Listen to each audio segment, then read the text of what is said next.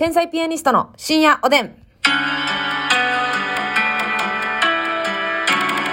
どうも皆さんこんばんは。天才ピアニストの竹内です。えー、今日もですね、ますみちゃんがちょっとあの、お休みいただいておりまして、私一人でラジオさせていただきますが、明日には、うん、多分復活できるんじゃないかなという感じなので、えー、皆さんお楽しみにしていただけたらと思います。えー、お便りでもね、ますみちゃん大丈夫ですか？とかね、あのー体お大事にっていう感じでたくさんメッセージいただいておりまして、本当にありがとうございます。優しいリスナーの皆さんね。えー、皆さんもね、やっぱあの気つけてください。この時期多いみたいですね、やっぱりね。増えてるみたいで、様々な症状が増えてるみたいで。ね、コロナもまだ油断できませんし、インフルエンザとか、なんかなんとか肺炎とか、なんか結構いろんな、あの、パターンで増えてますし、あとあれ、えー、なんか秋の花粉もありますね。秋の花粉。花粉症ってしんどいっすよね、マジで。花粉症ってやっぱ舐められますやん。それも含めてしんどいねんな、その。なんか風邪とかインフルエンザとかやったら、わわ大丈夫帰りみたいになるけど、花粉症ってさ、微熱とか出んのにさ、頭痛かったり体だるかったりさ、結構一丁前にしんどいのに、なんや花粉症かい。しかも何春やなしに秋になっとんねんみたいな、この冷たい世の中の風みたいなのがね、ありますからね。秋のあの花粉の皆さんお疲れ様でございます、ほんまに。ますみちゃんもう確か秋の花粉持ちだったと思うんですけど、私も昔ね、稲系の花粉。今は最近は大丈夫なんですけどね。えー、持ってましたので、わかります。ね。あの、花粉症の話を春にしたときに、ああ、私秋の方やねんって言って盛り下がる瞬間。あれきついっすよね。な、いや、聞いてらっとんがな、みたいな。かっこつけとんがな、みたいな。私はみんなとは違って秋に来るんだと言わんばかりに、えーの、胸を張ってるように見られがちなんですけども、ね、秋側も秋側で辛いですよね。で、意外と秋の人も多いっていうね、のもありますので、ちょっと皆さん気ぃつけてください、ほんまに。あの、やっぱりね、この、私も何年か生きてきましてね、ほんまに、あの、境目の日って分かるようになってきますよね。あの、今日、今日で別れるなっていう、今日引っ込むか、バッと行くか、あの、症状がね。なんかあ、ありますよね、このキーポイントとなる日が。で、やっぱりその日にどんだけ栄養をとって早く寝られるかどうかで、ほんまにその、決まってくるっていうね。ガッと症状がひどなんのか、収束するのか。ねえ、やっぱこの、キーポイントの日に皆さんやっぱ意識してね、あの、栄養取らんとダメですね。なんか、栄養を取るのも結構エネルギーいるというかね、これは非常にジレンマなんですけど、私の中で。栄養のあるご飯ってちょっと手間かかったりとかするじゃないですか。まあまあ外食でね、そういうのもありますけどね。ニンニクたっぷりとか、なんかパワー系のやつありますけどね。お金がありゃ、そのもうパッといけるんでしょうけど、体によくてエネルギーつくみたいな。そんな日に外食もしんどいじゃないですか。で、かといって自分で栄養のあるもの作るのってめっちゃしんどいですよね。これなかなかジレンマなんですけども、皆さんお体大事にしていただきたいなと思います。さあ、今日も私一人ですので、えー、まあ、ますみちゃんはね、あの、あんま本が好きじゃないということですので、あの、今日ぐらいまで、えー本の話をさせていただきたいなと思いますが、昨日はね、あの、美味しんぼとかね、あの、西食達子さん、歌手の話とかね、好きな漫画の話とかさせていただきましてね、えー、お便りにも、あの、読んだことありますとか、早速美味しんぼ見に行きましたとかね、言ってくださって、相変わらずレスポンスと早いリスナーの皆さんに感謝って感じなんですけども、えー、今日はですね、あのまあ、ちょっと本、小説のおすすめ知りたいですっていうお便りもいただいてたんで、小説の話したいなと思うんですけども、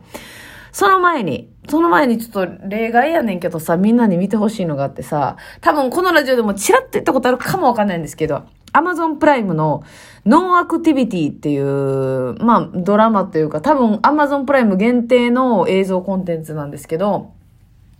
こちらはですね、まああのえっとね、警察官、まあ、えっ、とね、張り込みしてる警察官と、で、その建物に、こう、の中にこう占拠してるえー、犯人たちと、で、あとそのパトカーとかに指令を出す警察本部の人、まあ主にその3シーンをこう切り替えながら見ていくっていう感じのドラマなんですけど、まあこれはですね、私の好きな、あの、豊川悦司さん、豊悦と、岡山天音さんが出てらっしゃるっていうので見始めたんですけど、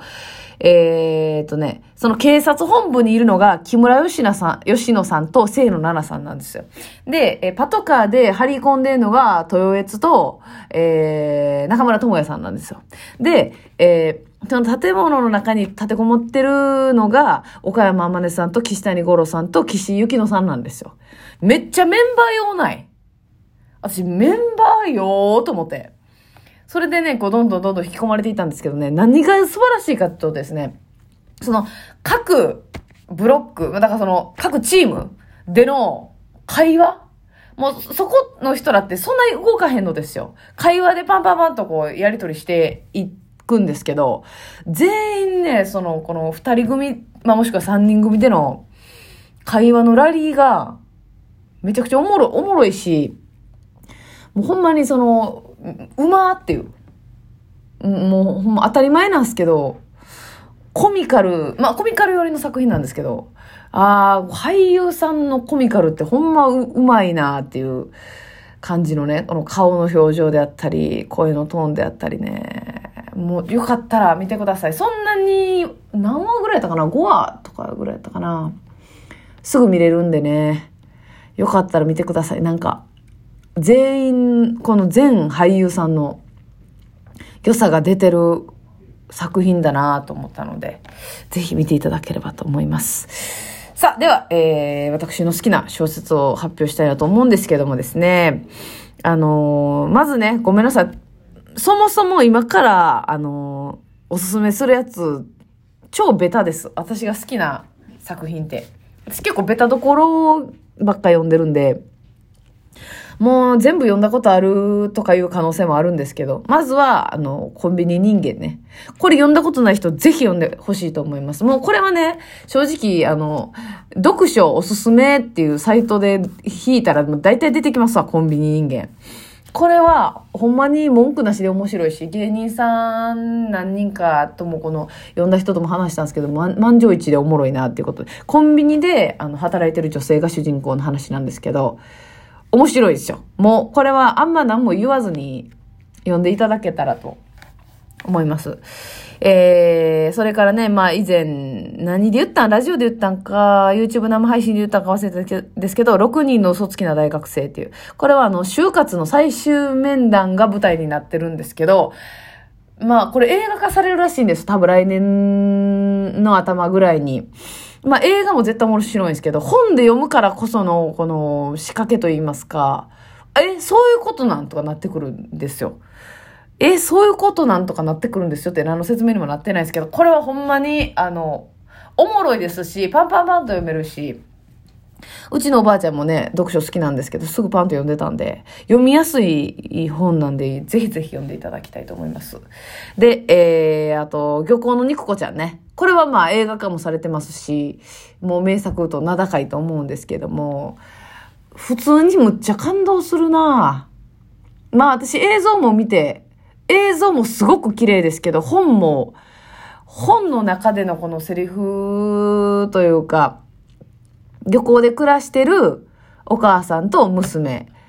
の話、まあ、が主人公なんですけど、その漁港の中での人間関係とか、お母さんの今までのこの人生とか、うん、すごいですね。読んでほしい。でも小説で読んでほしいとは言ったけど、映像でね、あの、大竹しのぶさんが、肉子ちゃん、そのお母さん役の声されてて、